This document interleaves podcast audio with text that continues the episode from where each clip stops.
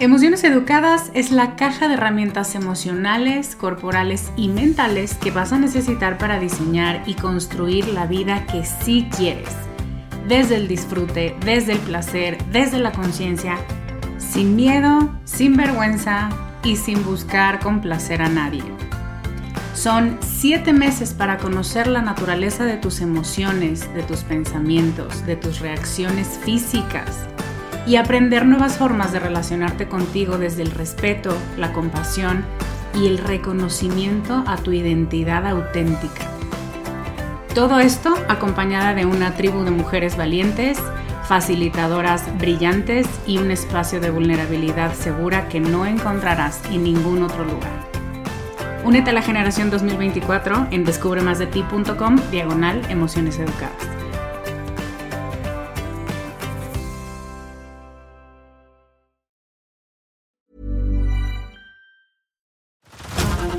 Over to Hulu this March, where our new shows and movies will keep you streaming all month long. Catch the acclaimed movie All of Us Strangers, starring Paul Mescal and Andrew Scott. Stream the new Hulu original limited series We Were the Lucky Ones with Joey King and Logan Lerman. And don't forget about Grey's Anatomy. Every Grey's episode ever is now streaming on Hulu. So, what are you waiting for? Go stream something new on Hulu. Estás escuchando Con Amor Carajo, capítulo 91.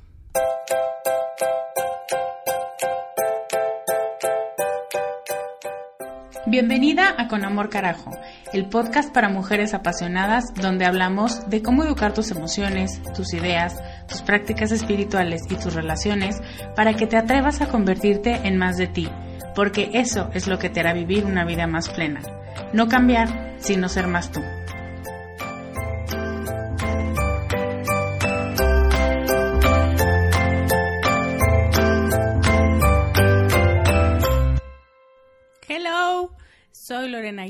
Soy life coach y esta semana he estado dando clase todos los días. Normalmente solo doy clase dos veces, sí, dos veces a la semana. Y esta vez he dado todos los días y la verdad es que me encanta. Em, siempre me ha gustado dar clases. Eh, el tema es que dar clases tradicionalmente, presencialmente en la universidad, pues tiene su encanto. Aunque también me fascina dar clase virtualmente.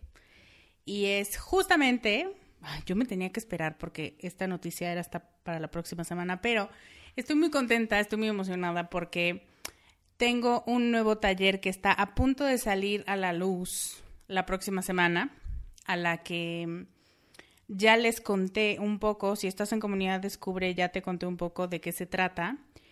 Y si no, no te preocupes, que la próxima semana voy a abrir las puertas de par en par a todo el público. Y estoy muy emocionada, tan emocionada que te tenía que contar por lo menos una idea de lo que puedes esperar de este taller por si estabas buscando algo así, porque ya sabes que de pronto se te ocurren cosas y si eres una manifestadora poderosa, el universo te las manda, entonces quiero que que sepas que viene en camino un taller que va a ser un taller breve, un taller para terminar este 2017, para planear 2018 que va a tener clases en vivo, que va a tener las grabaciones de las clases en vivo, que vas a tomar desde tu casa, en pijama si quieres. Pero vamos a estar todas en lo mismo, en dirigir el rumbo del el nuevo año, de las nuevas metas, de los nuevos planteamientos que tenemos para nosotras. Y este taller lo que tiene es que no es un super proceso de focalización y de ya deja de estar jugando y concéntrate. No, es todo lo contrario. Y se va a tratar de conectar contigo y de ponerte a ti en primer plano y hacerte a ti las preguntas existenciales para saber a dónde vas y para qué quieres ir allá. Porque muchas veces lo que pasa es que no tenemos claridad de si eso que decimos que deseamos nos va a dar la felicidad que tanto le hemos puesto Mm, imaginariamente a esa actividad o a esa meta. Entonces, esta es mi forma de decir ya basta, de propósitos que te hacen sentir mal contigo, eh, de ideas que van a estar padres, pero solamente en teoría, porque en el fondo, en el fondo a ti y a tu yo más auténtico no están alineadas. Y creo que es hora de hablar desde el espíritu. Creo que estamos en una época en la que, así como hay mucha mierda en el mundo, también hay mucha presencia y hay muchos despertares. Y son despertares espirituales. Y cuando decides conectarte contigo y con tu yo auténtico, siempre vas a tener la respuesta correcta. Entonces, si estabas buscando un taller justo así como lo acabo de mencionar, que ya los pormenores te los diré el próximo viernes, eh, apártame un lugar, porque estoy muy segura de que te va a gustar. Y ahora, muy relacionado con esto de ponernos metas que nos hacen sentir mal con nosotras mismas, vamos a empezar el podcast de hoy.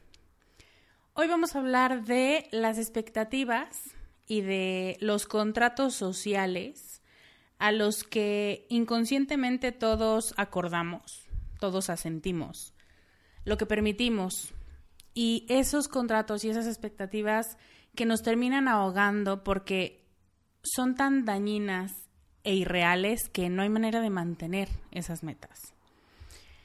Si llevas ya un tiempo siguiendo mi trabajo y siguiendo mis contenidos, sabes que soy fan por siempre, tatuada en el corazón. Llevo a Brené Brown, que es una investigadora de todo el tema de la vergüenza y del tema de la culpa y de la vulnerabilidad y de encontrar en esas comillas debilidades la gran conexión que tenemos con otros. Su trabajo es precioso, es preciso, es invaluable. O sea, a mí me parece que es una de las mejores científicas sociales que hay vivas y que tenemos la fortuna de conocer. Em, no, no la tengo en el programa, eso es una tristeza, pero probablemente la busque en algún momento, porque creo que, que lo que tiene que decir todo el mundo, de todos los países, lo tiene que escuchar. Pero entonces, bueno, eh, Brené Brown ha hecho entrevistas a hombres y mujeres y les ha preguntado qué es lo que asocian como las características principales de ser hombre y de ser mujer. Y a mí me parece una pregunta fundamental porque si yo te digo qué es lo que piensas que te caracteriza, está hablando de conductas esenciales a tu persona. Y entonces esas cosas que para ti son importantes, que para ti son definitorias, son a las que aspiras o a las que tienes conciencia de que socialmente aspiramos como mujeres o aspiramos como hombres. Y te tengo que compartir esto, estos datos o estas respuestas porque me parece que es información súper valiosa. Eh, estos estudios están hechos en Estados Unidos en Canadá pero creo que no estamos muy lejos de tener esos estándares. Y las respuestas son estas. Cuando les preguntan a las mujeres cuáles son los atributos de ser femenina, ahí te van. Primero es ser doméstica. Eso quiere decir saber ser ama de casa, saber estar en tu casa, saber ser dueña de tu espacio físico en tu casa eso se cataloga como una buena mujer. Estos son resultados de la encuesta, no me muerdan todavía. Segunda respuesta, el cuidado de los niños. Y aquí es una sensación de responsabilidad muy grande y es uno de los principales temas en los que las mujeres se sienten más inseguras es como, no sé qué estoy haciendo, pero tal parece que tengo que criar, educar y formar una persona de bien y no tengo ni idea de cómo. Y eso, pues trae mucha inseguridad. Pero las mujeres perciben que son juzgadas por eso, porque también educan a sus hijos o no. Y esto, te digo, no es ni de lejos exclusivo de Estados Unidos y Canadá. Siguiente, ser linda. Ah, ya hemos hablado de esta cosa tan nefasta que es ser linda, porque ser linda para quién y ser linda a pesar de ti y poner buena cara y ser servicial y estar atenta y buscar complacer. Esa es una de las características que se anotaron como femeninas. Evidentemente no creas que estamos muy lejos de esta cuarta, que es perseguir una imagen física ideal. Y eso es delgada, básicamente.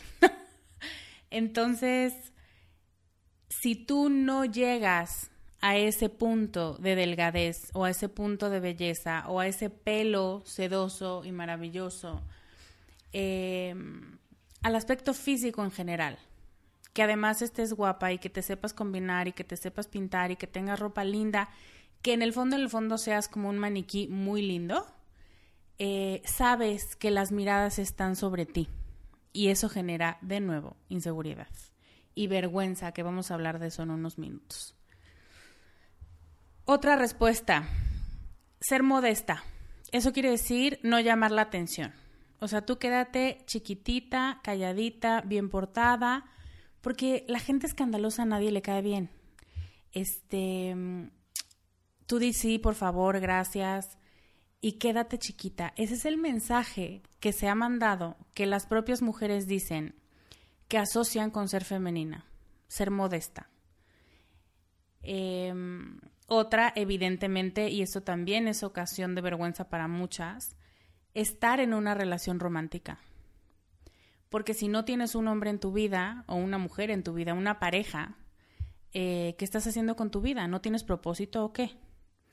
Y fíjate cómo lo digo porque tú y yo lo hemos escuchado y es muy duro y es muy doloroso porque en algún punto de todo esto nos perdemos y empezamos a pensar que, pues igual y sí tienen razón, igual y sí estamos mal y tendríamos que conseguirnos a alguien.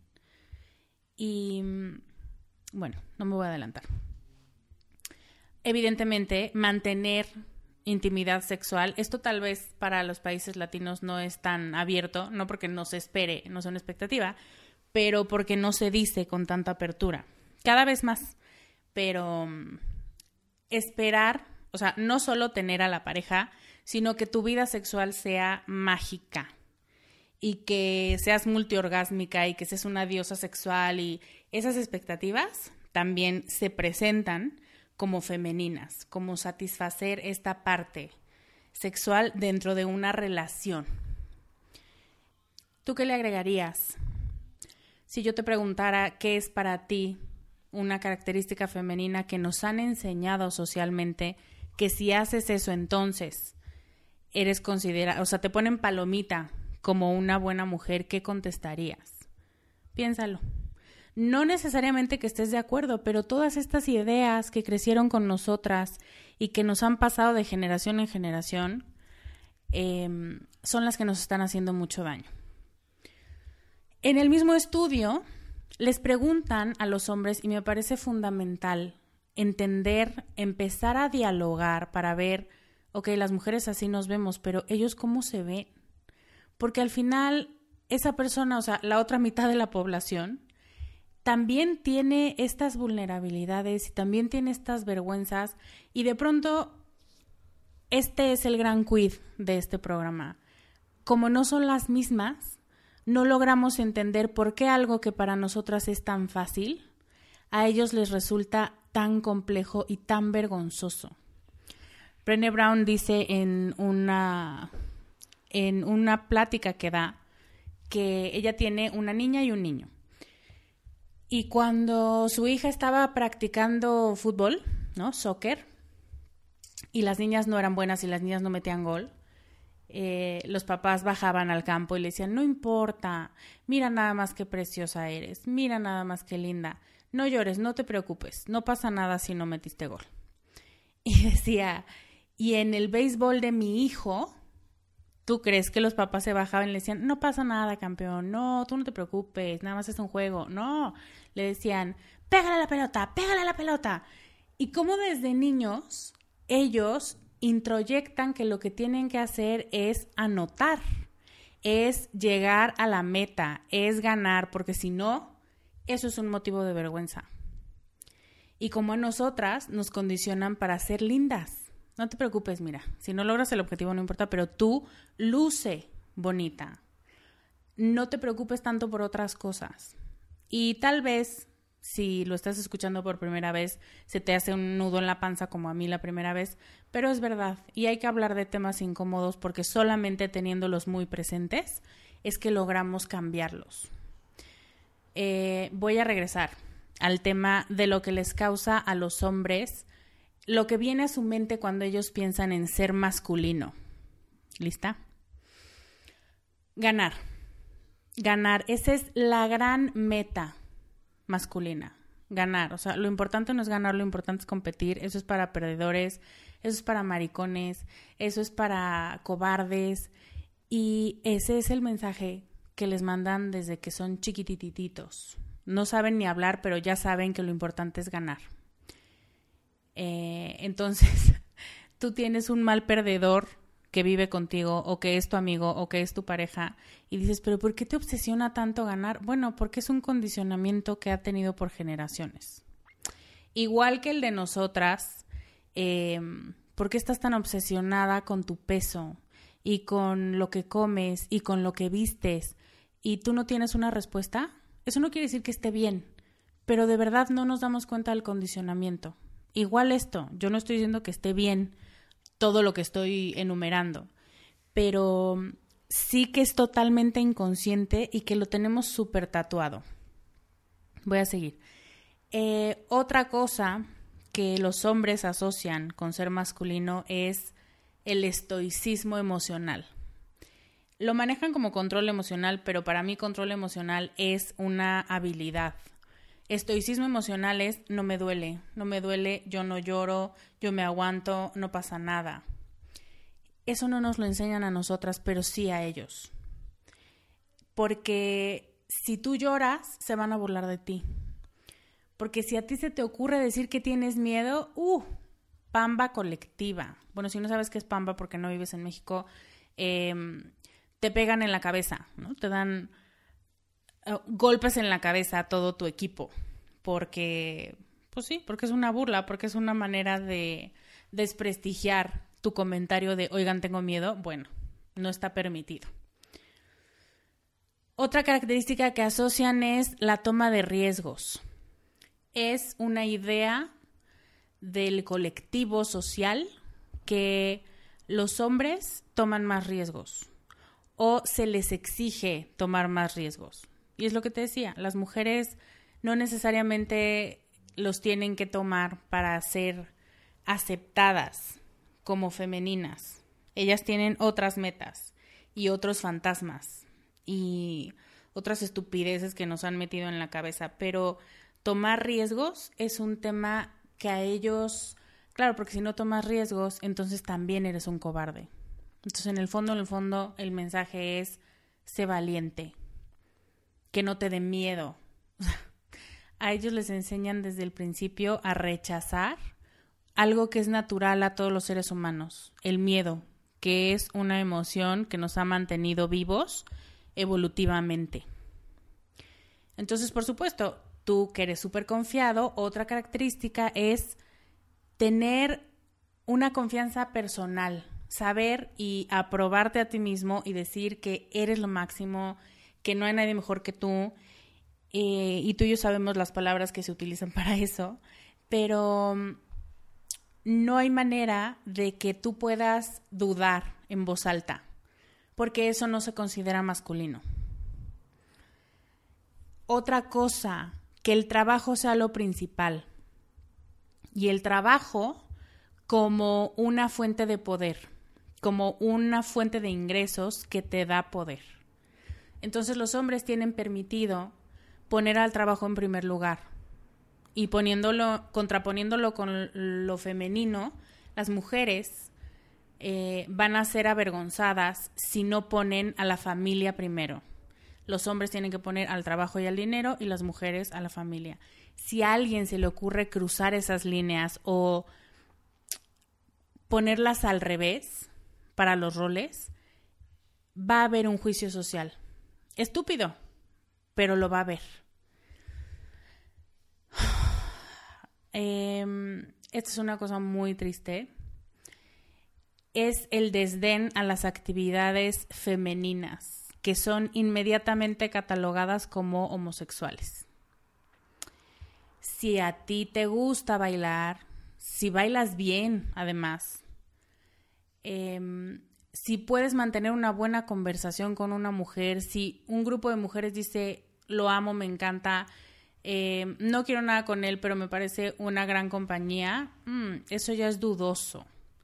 Y es súper triste que una característica masculina sea rechazar lo femenino y pensar que homosexualidad implica un insulto. Pero fíjate cómo aparece dentro de el 89% de los estudiados en esta encuesta piensa que los niños, que se van a burlar más de los niños que juegan con muñecas o que bailan o que se meten al coro o que hacen cosas que no implican un esfuerzo físico. O sea, si no estás haciendo un deporte, se van a burlar de ti. 89% de los hombres encuestados piensa eso. Entonces te digo, no necesariamente es que lo tuviéramos en el radar tú y yo. Por supuesto que no quiere decir que estemos de acuerdo, pero creo que esto es súper importante para entender cómo funcionan nuestras mentes condicionadas por una sociedad que nos ha coartado las emociones, la alegría y la multiplicidad de situaciones que podemos vivir como hombres y como mujeres sin necesidad de ser avergonzados. Eso es horrible. Y ahorita voy a concluir eso. Si te estás deprimiendo, no te preocupes porque evidentemente estás en Descubre y tengo un cierre desdeprimido. Entonces, vamos a seguir con esto. Eh, les preguntan a los hombres qué significa ser masculino y la respuesta número 7 es ser violento y ser dominante. Eso es una cosa horrible. Y y sin embargo, lo escuchamos todo el tiempo. Tienes que ser machín, tienes que aguantar y tienes que hacer las cosas a tu manera. Y a quien no le guste, le parte su madre. ¿Sí o no? Eso es el mensaje que les mandamos desde que son niños. Y que seguimos fomentando. Entonces, la asociación es esta, que un hombre para que sea hombre, tiene que ser violento y tiene que ser dominante. Y de aquí viene el rechazo al gusto por lo suave o por lo femenino, que es una completa estupidez. Eh, dentro de esta violencia y esta dominancia, evidentemente está el poder, más bien, la dominancia sobre las mujeres. Eso también es algo que se enseña. Y eso sí creo que aquí en esta escala anglosajona está muy abajo y creo que los latinos lo tendríamos más alto. En algún momento voy a hacer un estudio así para dejar de estar suponiendo, pero es muy importante que yo respete el orden del estudio que hizo Brené Brown. Pero sí creo, y espero que estés de acuerdo conmigo, que nosotros como cultura somos muy machistas. Y, y tener dominada a tu mujer es una de las metas una de las de los mensajes que se envían, a veces no tan subliminalmente, sino muy directamente. Que nadie se te revele, que te haga caso, que te respete. Bueno, la epístola de Melchor Ocampo, perdona quien sea fan de eso, pero las esposas cuando se casan dicen yo prometo obedecerte y estamos en 2017. Entonces, culturalmente, estamos vacunadas con machismo. Y de pronto es muy triste darse cuenta que ya no lo notamos. Y es muy importante que volvamos a despertar y que volvamos a notarlo y que hagamos énfasis en, ¿te estás dando cuenta de lo que estás diciendo? Porque yo no estoy de acuerdo. A hombres y mujeres, ¿eh? Porque te sorprendería la cantidad de mujeres machistas que conocemos. Tú y yo, porque están por todos lados. Y finalmente, la última respuesta a qué significa ser masculino, los hombres contestan eh, tener un estatus. Ser respetado, tener un buen puesto, pero este ya queda como la consecuencia de, lo primero es que tú tienes que ser el proveedor de tu casa y tienes que tener un buen trabajo, por eso te permitimos que sean tu prioridad y eso te va a dar al final un estatus. Pero de todos modos se mencionó. Entonces, la vergüenza para las mujeres se trata más de cubrir, de cumplir las expectativas de alguien, de no ser suficiente. Por eso cuando yo te digo eres suficiente, te hace tanto sentido, porque es lo que lo más profundo de tu ser quiere escuchar después de un condicionamiento tan enorme y de tantos años de decir, mm, sí, ya casi, pero todavía te falta. Bájate unos kilos, eh, opérate esa nariz, em, consigue un mejor trabajo y un hombre más guapo y ya le hiciste. Entonces, culturalmente es no soy suficiente, me genera vergüenza. Y esto implica apariencia, implica maternidad, implica el balance del trabajo, de las tareas de la casa, de las relaciones, de la sexualidad. Tienes que ser una diosa y además con un balance envidiable. Y para los hombres, la vergüenza tiene más que ver con el miedo a ser percibidos como débiles, con ser un fracaso. Esto es algo que también les da muchas vueltas, em, varias veces a la semana, varias veces al día. Eh, fracasar en cualquier cosa que impliquen. El miedo al rechazo por algún defecto que tengas. Y algún defecto puede ser físico o eh, que no estás ganando lo suficiente o que no tienes suficiente carácter o que te gustan las cosas de niña. Y el rechazo por eso es también una de las principales fuentes de vergüenza. Y duele, ¿Te duele el corazón en este momento? A mí sí. y duele porque es verdad. Y duele porque hemos sido víctimas, y sabes que no uso esta palabra con frecuencia porque me molesta la energía que tiene, que es como muy bajita y ah, muy fea. Pero por muchas generaciones hemos sido víctimas de un lavado de cerebro que ya llega un momento en el que ni siquiera cuestionamos. Y lo peor es que tú y yo alguna vez en el pasado, que puede ser lejano o no tan lejano, hemos fomentado alguna de estas ideas estúpidas sobre lo que debe hacer una mujer para que la aprobemos colectivamente o lo que debe hacer un hombre para adquirir valor ante nuestros ojos. Y eso es horrible, porque en el fondo lo que estamos haciendo es evaluando a la gente. La gente nos está pasando examen. Y nos la pasamos haciendo juicios. Y nos la pasamos em, lastimándonos a nosotras mismas mientras juzgamos a otros.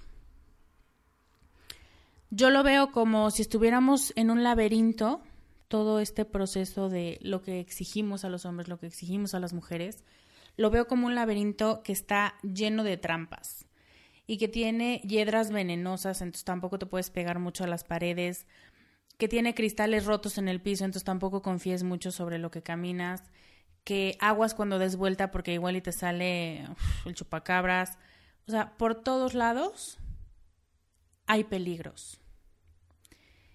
Y lo peor no es el laberinto, sino que nosotros decidimos entrar a él pon tú que con toda esta mensajería que nos llega desde chiquitos no tenemos opción. Pero después de este programa, después de todo el awareness, la conciencia que se está generando en el mundo, sabemos que entrar ahí es una decisión. Y sabemos que cuando estamos frente a algo que no queremos experimentar, simplemente tenemos que decir no gracias esta no es ni de cerca mi idea de pasarla bien en la vida. Y nos vamos.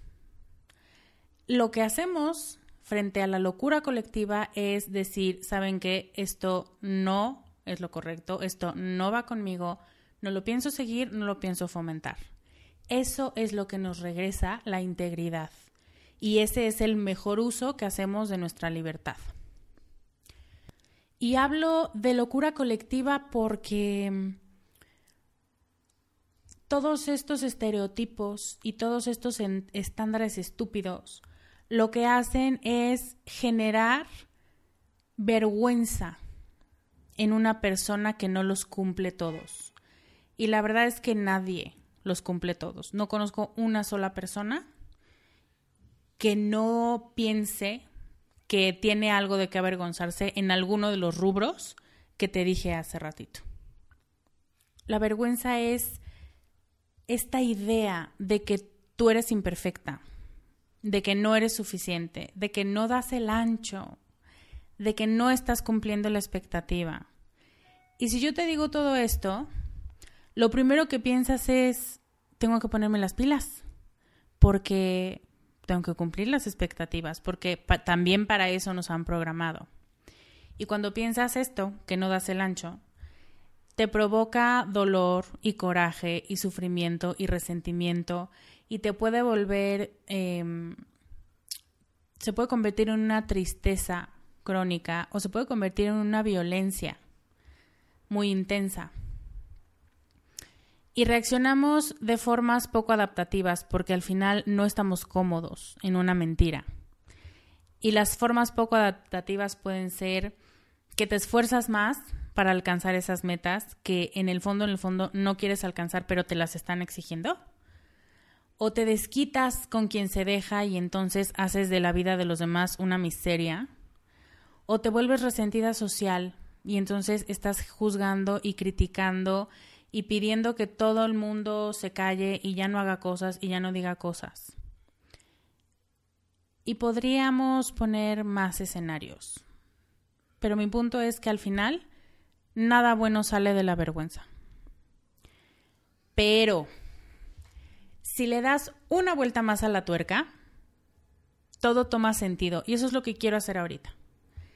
Cuando piensas que no das el ancho o que no eres suficiente, la pregunta es, ¿para quién? No estás cumpliendo las expectativas. Ok. Ya te dijeron que eres un fracaso. Ok. ¿De quién? Las expectativas de quién? El fracaso comparado con la idea que tenía de ti, ¿quién? Porque no hay nada más peligroso que los jueces colectivos esos que no tienen cara, a los que no les puedes ir a mentar la madre, pero que sí tienen una serie de reglas que son muy marcadas y que si te dejas, te obligan a cumplir. Brené Brown dice que la vergüenza crece em, en un ambiente que cumple con tres características. Fíjate bien en estas porque tienen todo el sentido. Se guardan en secreto, Tú piensa en cualquiera de las cosas que dije arriba y por las que te sientes juzgada o juzgado. Y piensa, se guarda en secreto. Entonces, que nadie se entere de esto porque nadie lo nota. Segunda característica que hace crecer a la vergüenza, se silencia. Y esto implica no hablemos del tema. No hay que abrirlo, vamos a hacer como si no pasara y negamos que es una realidad que duele y que nos está pasando a nosotras. Y tercera característica, se juzga. No solo te callas y la vives tú sola, sino que además dices, qué mal, qué mal está esto, qué mal estoy yo, sí soy una tonta, sí estoy gorda, sí estoy sola, sí nadie me va a querer. Y sigues fomentando estas ideas que ahora que te las desmenucé, o bueno, que Brené Brown se dio a la tarea de desmenuzar, te das cuenta que no tienen sentido, pero ya las tenemos tan pegadas al hueso que es difícil notarlas. Nos hemos acostumbrado a ellas. Cualquier disparador de vergüenza como ah, no te ves tan bien, no estás perfecta, no lo tienes todo bajo control. ¿Dónde está tu balance de vida, eh? Porque te acuerdas que como que yo no veo que estés poniéndole tanta atención a tus hijos. Ya te estás yendo un poco más para otros temas. Entonces pon atención y procura equilibrar todo. Ese comentario para las mujeres. Y eres un mandilón, qué debilucho, pobretón, no ganas lo suficiente, eh, no tienes para darle a tu familia, eres un fracasado. Em, esos son los disparadores masculinos. Cualquiera de estos comentarios puede crecer exponencialmente cuando lo compras. No lo dudas por un momento, sino que efectivamente, como ya es, te digo, un acuerdo social, dices, pues sí, es verdad, yo tengo que ser el proveedor o yo tengo que ser perfecta. Y lo aceptas primero, te quedas rumiándolo, que entonces le das vueltas y vueltas y vueltas por todos lados, no lo compartes con nadie, entonces te va carcomiendo solito el pensamiento y aceptas que estás mal, que es el juicio. Todo pasa dentro de ti que te sientes terrible. Y Brené dice que a la vergüenza no le gustan las palabras. Esto es otra cosa que me fascina de su discurso. Porque cuando tú le pones palabras a lo que te hace sentir más vulnerable, a lo que le tienes más, es que no es miedo. La vulnerabilidad es una característica que con la persona correcta en el momento correcto nos hace dar brincos exponenciales a nuestra mejor versión, pero con la persona correcta y en el momento correcto. Pero sí se tiene que contar, sí se tiene que hablar lo que nos avergüenza y lo que nos hace sentir vulnerables. Entonces, cuando le pones palabras y lo compartes con alguien que se ha ganado tu confianza, a través de una relación que se ha formado con los años y con puntos de confianza, la vergüenza muere. La vergüenza queda vencida porque no le gusta que hablen de ella, porque cuando empiezan a hablar de ella se va. Porque entonces la cosa que antes crecía en tu mente ahora está aquí afuera y estamos hablando de ella y cuando nombras algo te adueñas de algo. Por eso es que la campaña que está pasando ahorita con todo el, eh, el escándalo del productor de Hollywood que hostigó y acosó a muchísimas mujeres, la campaña Me Too y todas las cosas, todas las muestras sociales que digan a mí también me pasó, mueven tanto porque nos hacen saber que no estamos solas, porque le quitan el oscurantismo a esa cosa, a esa sensación, a esa vergüenza que nos hace sentir vulnerables. Y la gente empieza a decir, a mí también, a mí también, no sé si te ha pasado, pero empiezas a ver en los muros de Facebook de gente que conoces cómo cuentan que a ellas también las han acosado y dices, nunca me lo imaginaría, aunque es una realidad. Y aunque sabemos que pasa, cuando alguien que conoces que tiene tu confianza, que creciste con ella o simplemente que has intercambiado palabras con esa persona, dice que a ella también le pasó, eso es lo que formamos una cadena humana. Y entonces la vergüenza se empieza a dar cuenta que estamos hablando de ella. Y como te dije, se aleja. Cuando abrimos un tema que es tabú, cuando abrimos un tema que duele. Y ahorita voy a tocar otro eh, le empezamos a quitar este poder que tiene de mantenerse en secreto.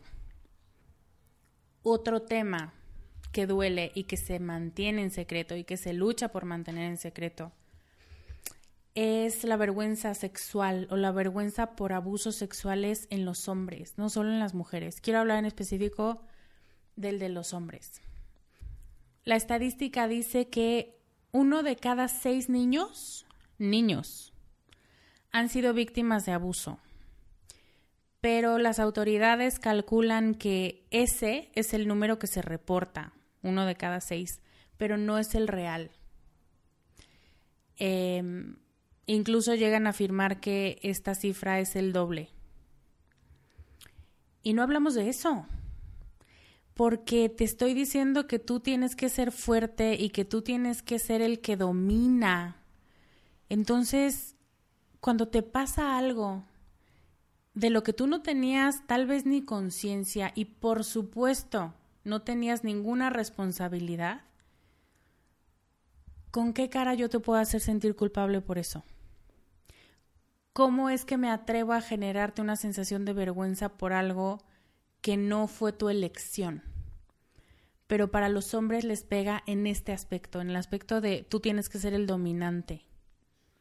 Y así es como seguimos perpetuando estereotipos estúpidos y exigiendo un silencio que lo único que hace es lastimar más. Entender la vergüenza nos lleva a darnos cuenta de los estándares sociales por los que pasamos hombres y mujeres, por las reglas con las que nos medimos en esta cultura en la que vivimos. Y por eso no podemos hablar el mismo idioma, porque todos estamos enredados en nuestras propias telarañas afectivas, con nuestras inseguridades, nuestros miedos y con un terror incomprensible a que los demás nos vean como somos. Y esto no necesariamente es porque tengamos problemas de sociabilidad, porque no confiemos en la gente o porque tengamos miedo al compromiso sino porque los demás nos juzgan bajo esta lupa social estúpida, y real y bajo la que no queremos vivir ni lo elegimos, pero aquí nos tocó vivir. Entonces, lo bueno de todo esto, o lo que nos empodera en toda esta situación, es que si tú y yo empezamos a ser conscientes de los disparadores de vergüenza y del daño que la vergüenza nos hace, en lo individual, en lo familiar y en toda la comunidad, como país, como continente, podemos empezar a hacer cambios y empezar a decir, vamos a hablar de esto. No sé, no, ni siquiera sé si voy a poder escuchar todo lo que me vas a contar porque me va a doler mucho, pero de que se tiene que hablar, se tiene que hablar.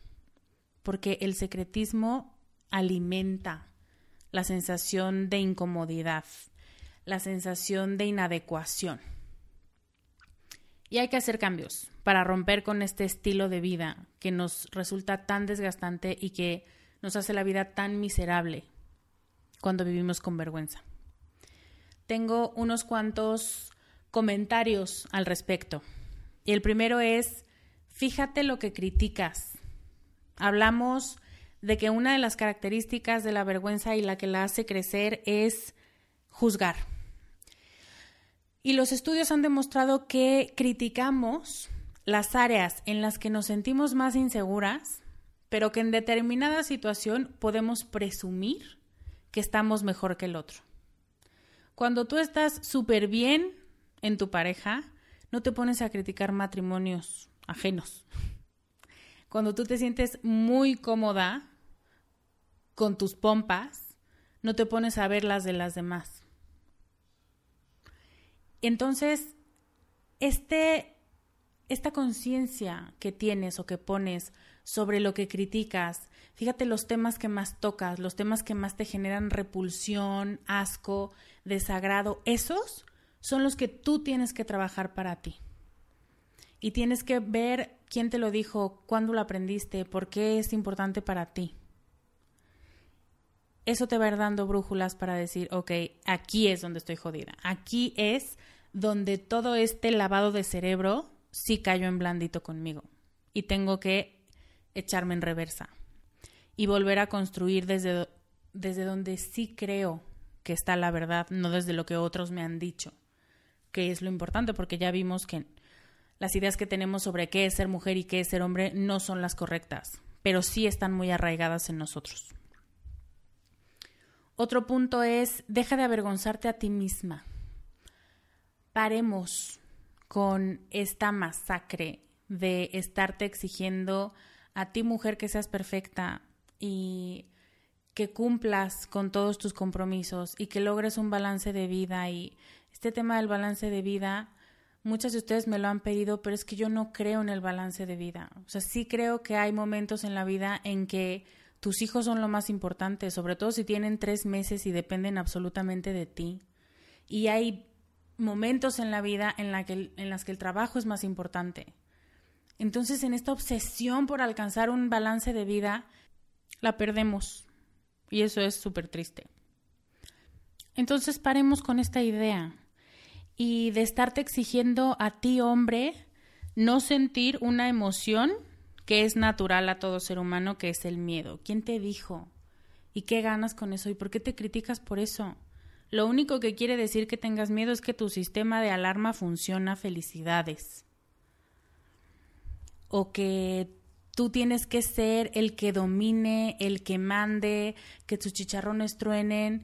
Bueno, no vas a conseguir una relación estable en ningún sentido, no solo en, un sentido de pareja, si, si no te abres a las posibilidades, si no dejas de pensar que la otra persona también tiene una opinión y también aporta a esta relación.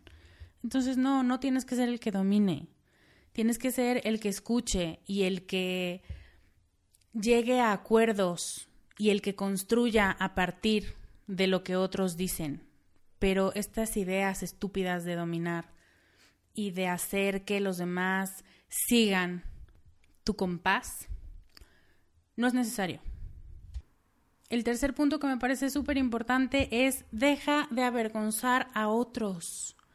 Fíjate todas las cosas que decimos que siguen alimentando estas ideas y los comentarios que repetimos porque suenan chistosos o porque sabemos que van a romper el hielo o porque estás hablando con un niño y entonces le dices, ¿cuántas novias tienes, mijo?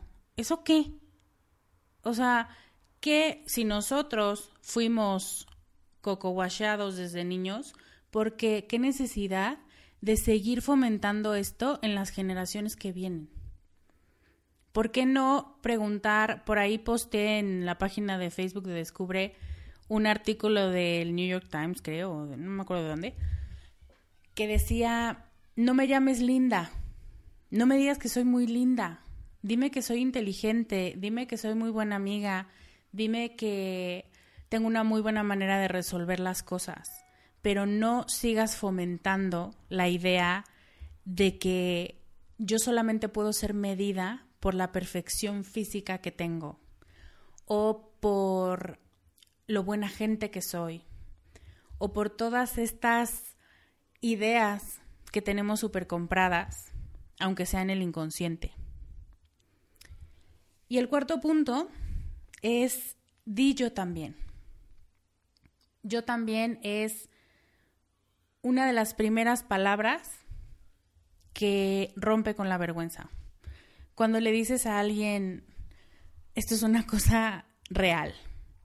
Cuando las mamás se atreven a decir, oh, es que creo, o no me hagas mucho caso, pero de pronto siento que mis hijos no son el centro de mi vida, se empiezan a poner rojas y empiezan a sentir una vergüenza terrible. Hasta que otra mamá le dice, oh, yo también. Porque eso normaliza la situación. Eso no quiere decir que vas a dejar a tus hijos en medio de la nada porque ya te cansaron. Quiere decir que asumes una emoción que te está generando una situación y que tomas aire y vas a seguir adelante. Pero cuando alguien te dice, no, ¿cómo crees? No, no, no, no, no, no digas eso si los hijos son una bendición. No, no, no. Peor. Peor porque te sientes todavía más basura de lo que te sentiste al decirlo. Entonces, fíjate, haz, el experimento y cuando alguien te haga un comentario, sé muy honesta contigo. Si le tienes confianza a esa persona, atrévete a decirle, yo también. A mí también me pasa, yo también lo he pensado. Normalmente los comentarios empiezan con, vas a pensar que estoy loca, pero, porque desde antes ya nos estamos disculpando. Y cuando dices yo también, yo también lo he pensado, ay, por supuesto que sí, ay, no, no pasa nada de verdad, o sea, no quiere decir em, que vayas a hacer algo malo, simplemente quiere decir estoy cansada, no quiero ser perfecta. Y alguien te contesta, yo tampoco. Ah, qué bueno que alguien lo dijo en voz alta porque esto de hacer como que somos perfectas es súper cansado. Hombres, tengo miedo. Yo también, puta. Y como los hombres son de pocas palabras, puede ser que eso sea todo lo que hace falta para sentir comprensión, para sentir que no estamos locos, que podemos seguir adelante, que vamos a brincar este bache. Pero es muy importante encontrar empatía en otros. Y solamente sabes cómo se siente la empatía cuando tú la generas. Entonces, di yo también esta semana. Eso es lo que me gustaría dejarte de tarea, eso es lo que me gustaría que me contaras en los comentarios del blog que está en descubremasdeti.com diagonal 91 y que me digas cuál es este mensaje que a ti te resuena más, lo que a ti te dijeron desde niña o desde niño que significaba ser hombre o ser mujer. ¿Qué es lo que realmente crees en el fondo que nunca te habías cuestionado y que de pronto dices, sí es cierto, yo no sabía que pensaba eso, pero es una estupidez y lo voy a dejar de pensar en este momento. O por lo menos voy a hacer un esfuerzo para dejar de fomentar este tipo de comentarios. Eso me gustaría mucho que me lo contaras, porque necesitamos hablar de esto para que pierda la fuerza que le hemos dado. Esto es todo por hoy. Es un tema que tenía muchísimas ganas de decirte, de, hablarte de él desde hace mucho. Em, y espero que te llegue en el momento correcto. Y espero que te ayude a hacer muchos cambios para mm, sentirte más cómoda con tu incomodidad, para no tenerle miedo al dolor temporal que implica sentirte vulnerable. Porque eso es lo que hace que des brincos hacia arriba compartirlo, hablar de él y desmitificarlo. Te mando un beso muy grande, nos vemos la próxima semana y apártame un lugar para planear tu 2018. Yo soy Lorena Aguirre y te veo la próxima semana con más consejos para ser más tú. Bye.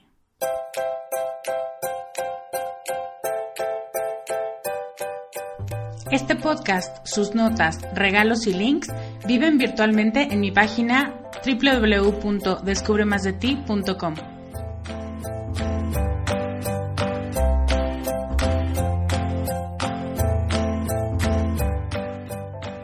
Carajo. Locución adjetiva ponderativa malsonante que significa, entre muchas otras cosas, algo muy grande y muy intenso. En mi mundo así es como tienes que conocerte, valorarte y amarte, con una intensidad tan grande que no pases desapercibida.